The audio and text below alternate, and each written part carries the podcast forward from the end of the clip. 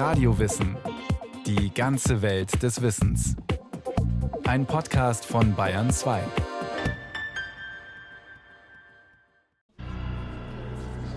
Bürgerpräsident! Paris, 15. Dezember 1792. Die ganze Welt richtet die Augen auf den Prozess des letzten Königs der Franzosen. König Ludwig XVI. ist verhaftet und soll vor Gericht gestellt werden. Ich halte ihn für schuldig.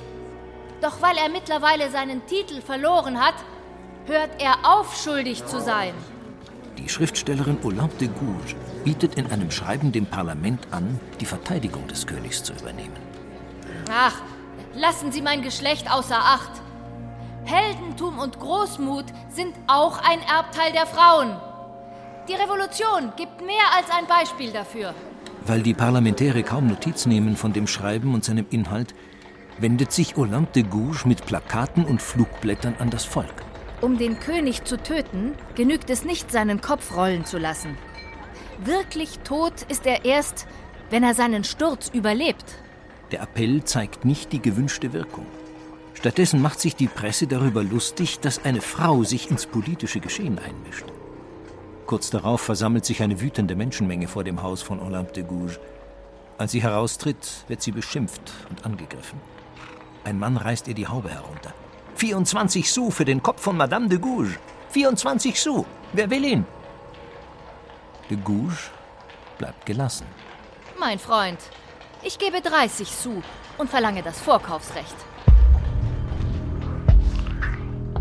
Olympe de Gouges, geboren als Marie Gouges am 7. Mai 1748 im südwestfranzösischen Montauban, gestorben am 3. November 1793 auf dem Schafott, Schriftstellerin, Frauenrechtlerin.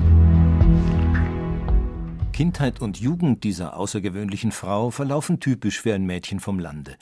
Marie Gouges stammt aus einer Handwerkerfamilie. Der Vater stirbt, als sie zwei Jahre alt ist. Mit 17 wird sie gegen ihren Willen verheiratet, mit einem älteren Gastwirt. Ein Jahr später bekommt das Paar einen Sohn. Der Ehemann stirbt früh. Marie beginnt ein Verhältnis mit einem reichen Liebhaber und geht mit ihm nach Paris.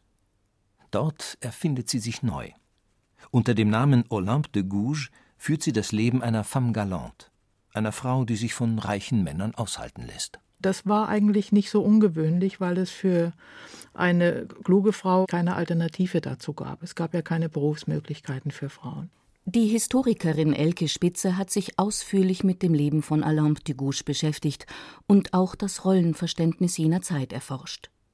85 Prozent aller Frauen lebten damals von eigener Arbeit. Für weibliche Angehörige der höheren Klassen aber galt es als ehrenrührig, selbst Geld zu verdienen. Ihr war die schwierige Situation als ausgehaltene Frau schon durchaus bewusst und sie wollte einen anderen Status bekommen. Das war für sie selber auch keine angenehme Situation. Und sie hat deswegen Schreiben und Lesen gelernt. Sie hat Französisch gelernt. In ihrer Kindheit hat sie Okzitanisch gesprochen und hat dann bereits mit Anfang 20 die ersten Theaterstücke und Komödien geschrieben. Olympe de Gouges ist bald gern gesehener Gast in verschiedenen Pariser Salons.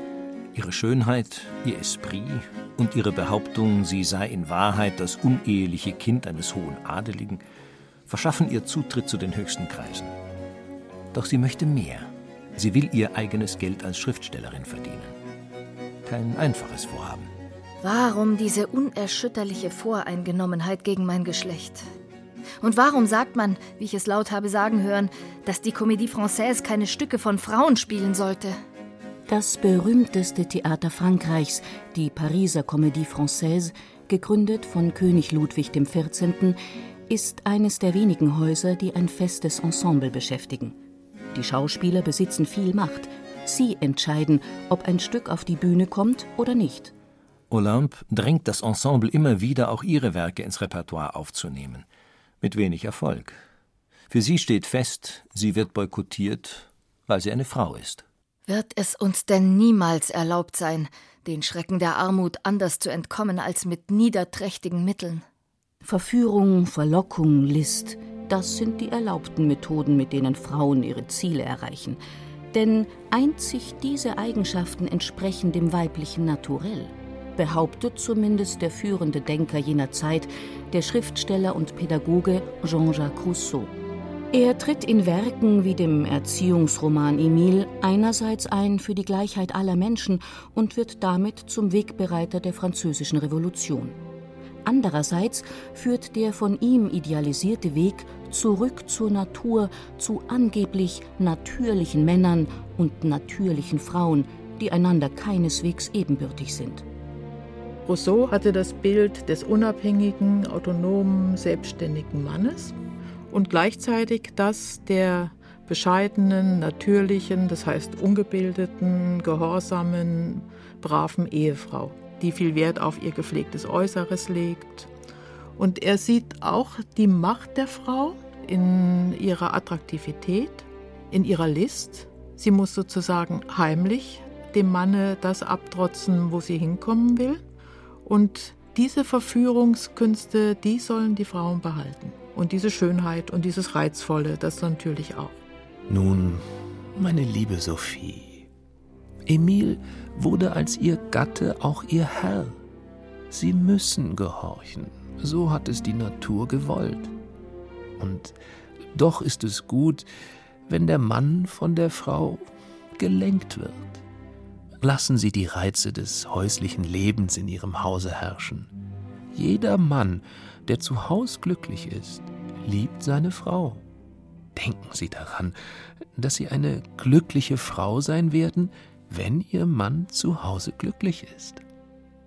Trotz aller Differenzen bezüglich der Rolle der Frau schätzt Olympe de Gouges Rousseaus Werke und teilt seine gesellschaftspolitischen Ansichten.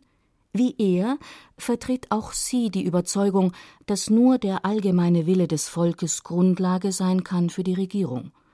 Und wie seine Werke drehen sich auch die ihren um die natürliche Freiheit des Individuums, die sie in ihren Theaterstücken ebenso thematisiert wie in Romanen und politischen Schriften. Weil sie nicht flüssig schreiben kann, diktiert sie ihre Werke einem Sekretär und lässt sie dann auf eigene Kosten drucken. Der ersehnte Erfolg stellt sich nur selten ein. Ihr umständlicher und sprunghafter Stil macht die Texte schwer lesbar. Man merkt ihnen die Eile an, in der sie entstanden sind. Olympe ist stolz auf ihr ungeheures Arbeitstempo. Für 522 Seiten eines Romans habe sie nur fünf Tage gebraucht, behauptet sie. Das stimmt zwar nicht, soll die Leserschaft jedoch überzeugen vom natürlichen Talent der Autorin. Ganz nach Rousseaus Ideal will sie von Natur aus bestimmt sein für die Schriftstellerei. Eines ihrer Werke wird dann tatsächlich zu der Sensation in Paris. Montag, 28. Dezember 1789, später Nachmittag. Fast tausend Menschen drängen sich im Théâtre de la Nation, wie die Comédie Française nun heißt. Auf dem Spielplan steht die Sklaverei der Schwarzen. Die Autorin Olympe de Gouges.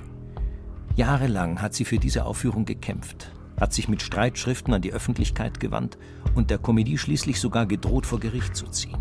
Nun, in der revolutionären Stimmung des Jahres 1789, können die Schauspieler es nicht mehr wagen, sich zu weigern. Schließlich wird in dem Stück Freiheit für unterdrückte Menschen gefordert. Doch es ist die Freiheit für schwarze Sklaven. Das geht selbst einigen Revolutionären zu weit. Schließlich verdankt Frankreich einen großen Teil seines Reichtums der Sklavenhaltung in den Kolonien. Es gab wenig, was so ungestüm wie dieses Drama verlief. Noch bevor der Vorhang sich hob, war der Saal in Aufruhr. Man schrie, man hielt Ansprachen, man lachte, murmelte, pfiff. Man hätte glauben können, dass die große Sache der Sklaverei oder Freiheit der Neger hier von den Parteien entschieden werden sollte. Es muss auch bemerkt werden, dass sich zu Beginn des ersten Aktes jemand erhoben hatte, um zu verkünden, dass der Autor eine Frau sei und dass das Publikum deshalb nicht nachsichtiger war. Die Kritik am nächsten Tag ist verheerend. Das Stück verschwindet schnell wieder in der Versenkung. De Gouges kämpft noch kurz für weitere Aufführungen, lässt das Ganze dann aber ruhen. Ihr Engagement gehört längst einer anderen Sache, der Revolution. Im Jahr 1789 beginnt in Frankreich ein politischer Umbruch von nie dagewesenen Ausmaßen. Das einfache Volk stellt die Privilegien des Adels in Frage und wehrt sich massiv gegen die Ausbeutung durch den Staat. Die Nationalversammlung erarbeitet eine Liste mit Menschen- und Bürgerrechten. In 17 kurzen Artikeln wird die Freiheit und Gleichheit aller Menschen erklärt, ihr Recht auf Eigentum, auf Religions-, Meinungs- und Pressefreiheit und das Recht auf Widerstand gegen Unterdrückung. Gelten sollen diese Rechte für tous les hommes, was sich sowohl mit für alle Menschen übersetzen lässt, als auch mit für alle Männer. Wie sich schnell herausstellt, sind nur letztere gemeint. Frauen sind von den Menschenrechten ausgeschlossen. Ihr habt alle alten Vorurteile zerstört und lasst doch älteste und allgemeinste bestehen. Der Hälfte aller Einwohner des Landes bleiben Ämter, Würden und Ehren verwehrt und vor allem das Recht, mit euch zu tagen. Ihr habt erklärt, dass alle Personen gleich sind. Und doch duldet ihr alle Tage, dass 13 Millionen Sklavinnen die Ketten von 13 Millionen Tyrannen tragen. Seit Ausbruch der Revolution trifft sich regelmäßig eine Gruppe politisch engagierter Frauen, unter ihnen auch Olympe. Sie haben die Revolutionäre finanziell großzügig unterstützt. Nun drängen sie darauf, dass eine neue Ordnung auch die Gleichberechtigung der Geschlechter umfasst. Von den männlichen Revolutionären werden sie dafür als dekadente Gräuel beschimpft. 1791 verabschiedet die Nationalversammlung eine neue Verfassung. Frauenrechte werden darin mit keiner Silbe erwähnt. Umso deutlicher formuliert Olympe de Gouges sie in einem Text, der nur wenige Tage nach der Verfassung erscheint.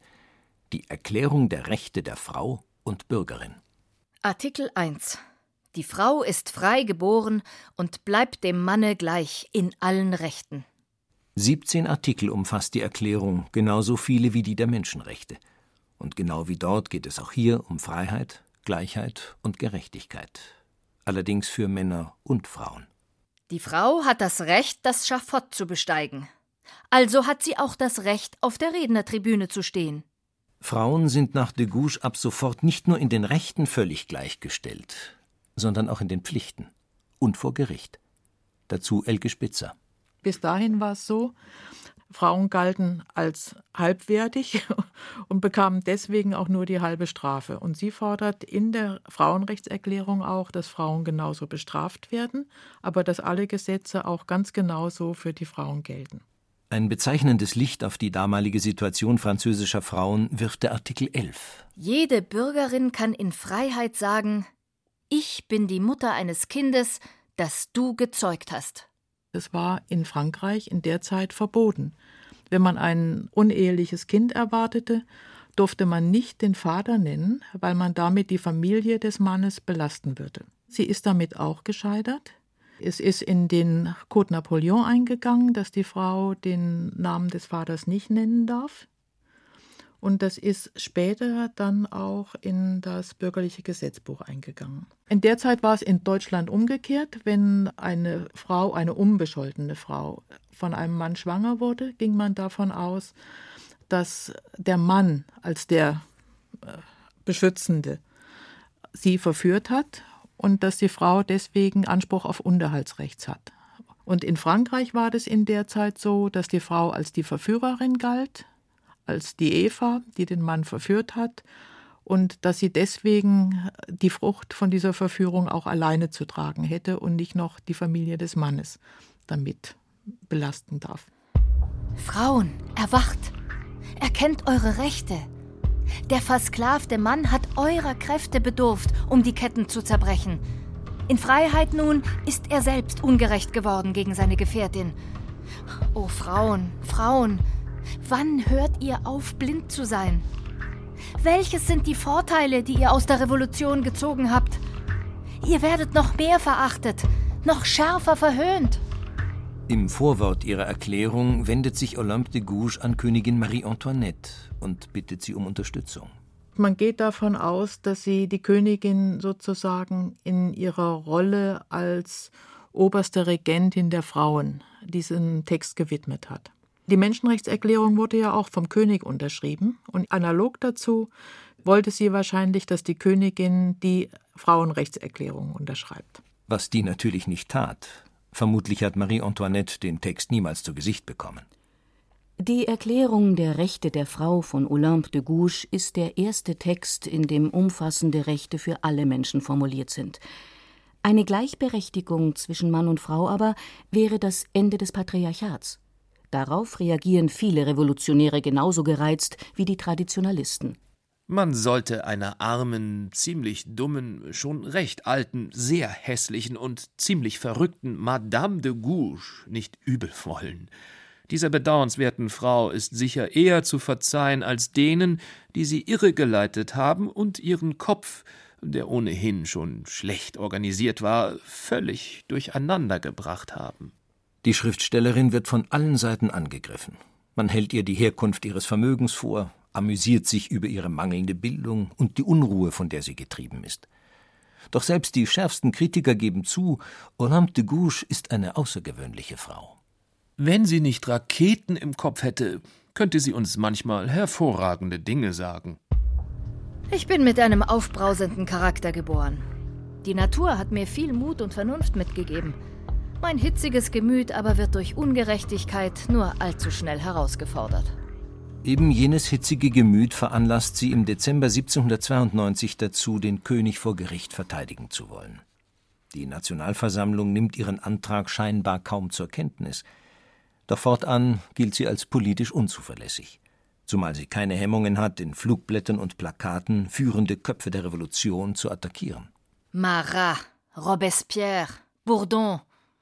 Wo wart ihr damals in den ersten Stunden der Revolution? Faulige Insekten im Morast der Korruption, aus dem ihr bis jetzt noch nicht herausgestiegen seid. Offene Worte, mit denen man in jenen Zeiten sein Leben riskiert. Am 21. Januar 1793 stirbt der König auf dem Schafott. Wenige Wochen später wird ein Tribunal installiert, das gegen echte wie gegen angebliche Gegner der Revolution vorgeht. Zunächst noch einigermaßen geregelt, dann in zunehmender Willkür. Verdächtig sind alle, die sich durch ihr Verhalten, ihre Beziehungen oder durch mündlich oder schriftlich geäußerte Ansichten als Parteigänger der Tyrannen und Feinde der Freiheit zu erkennen gegeben haben. Verdächtig sind alle Adeligen. Verdächtig sind alle nach Frankreich zurückgekehrten Emigranten. Und verdächtig ist natürlich auch Olympe de Gouges, zumal die auch dann nicht schweigt, als die Revolutionäre beginnen, in den eigenen Reihen zu wüten.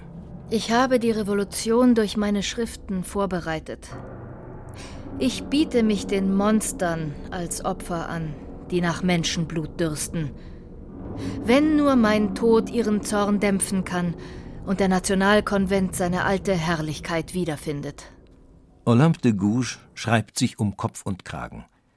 Im Juli 1793 erscheint ein neues Pamphlet in einer Auflage von fast einer Million Stück, in dem sie eine Volksabstimmung fordert. Ein Affront für die jakobinische Revolutionsregierung, deren Allmacht damit in Frage gestellt wird. Olympe wird verhaftet. Sie hat sich nicht vorstellen können, dass sie wirklich verurteilt wird. Da hat sie schon eine Weile gebraucht. Ja, sie wurde gefragt, ob sie die Jakobiner nicht liebt. Und das war schon die Zeit der jakobinischen Terrorherrschaft. Und daraufhin hat sie gesagt, ich liebe die ehrbaren Bürger, ich liebe alle, die sich fürs Vaterland einsetzen, aber die Intriganten, die liebe ich nicht. Vom Gefängnis aus beklagt sie sich über die Haftbedingungen und beruft sich auf die Menschenrechte. Ihre Beschwerde wird auf mehreren hundert Zetteln in der ganzen Stadt verteilt. Welche Motive hatten die Männer, die mich in eine kriminelle Affäre hineinziehen wollen? Es waren Hass und Betrug. Robespierre erschien mir immer schon als Ehrgeizling, ohne Genius, ohne Seele. Ich sah ihn jederzeit bereit, die gesamte Nation zu opfern, um zu seiner Diktatur zu gelangen.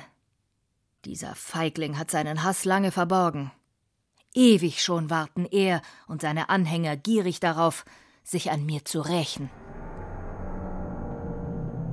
Am 2. November 1793 um 7 Uhr morgens beginnt der Prozess gegen Olympe de Gouges. Über die hinterhältigen Absichten dieser Frau kann man sich nicht täuschen. Sie hat keinen Anwalt bekommen und fragt, ob ihr nicht nach dem Gesetz einer zusteht. Sie sind doch geistreich genug, sich selbst zu verteidigen. Das tut sie. Und zwar so gut, dass das Publikum schon bald auf ihrer Seite ist. Das Urteil aber steht schon zu Prozessbeginn fest. Das Gericht befindet Marie-Olympe de Gouges schuldig des Attentats auf die Volkssouveränität. Sie wird zum Tode verurteilt. Weil sie angegeben hat, schwanger zu sein, wird sie noch am selben Tag medizinisch untersucht. Die Ärzte befinden, es sei noch zu früh, um den Sachverhalt definitiv zu beurteilen. Daraufhin kommt sie zurück in die Zelle und verbringt dort die letzte Nacht vor der Hinrichtung. Mit krakeliger Schrift verfasst die 45-Jährige einen Abschiedsbrief an ihren Sohn. Ich schreibe dir als Opfer meiner abgöttischen Liebe zum Vaterland und zum Volk. Seine Feinde führen mich nach fünf Monaten Gefangenschaft aufs Schafott. Adieu, mein Sohn, mein lieber Sohn. Olympe de Gouges stirbt am 3. November 1793 unter der Guillotine an derselben Stelle, an der 18 Tage zuvor Königin Marie Antoinette hingerichtet wurde. Nach ihrem Tod geraten die Werke von Olympe de Gouges schnell in Vergessenheit. Nur ein einziger männlicher Autor erwähnt ihre Erklärung der Rechte der Frau und hält damit die Erinnerung an sie wach. Die frühe Frauenbewegung hingegen ignoriert ihre Schriften, hält die Forderung nach völliger Gleichstellung für äußerst überzogen. Deswegen war auch zunächst Mädchenbildung das, worauf sich die Frauen als Forderung einigen konnten. Als die Frauen dann das Wahlrecht erhielten, war ein Teil der Frauenbewegung dagegen, dass die Frauen das Wahlrecht hatten, weil sie meinten, sie wählen zusammen mit den Männern. Also von daher, diese radikale Position ist wirklich selten gewesen. Und dann später, ja, es gab einige, aber das ist dann eigentlich erst in den 70er Jahren wieder aufgegriffen worden, als nach den 68er Bewegungen dann die Frauen anfingen, sich für sich selber einzusetzen. In Frankreich, der Heimat von Olympe de Gouges, dauert es bis zum Jahr 1944, bis die Frauen das Wahlrecht erhalten. In die verfassungsmäßigen Grundrechte werden sie erst nach dem Zweiten Weltkrieg einbezogen. Heute gelten die Texte von Olympe de Gouges als Grundsteine der Frauenbewegung. Mein Herz vermache ich dem Vaterland. Meine Aufrichtigkeit den Männern, sie können sie brauchen. Und meine Seele allen Frauen. Und ich mache ihnen damit kein belangloses Geschenk.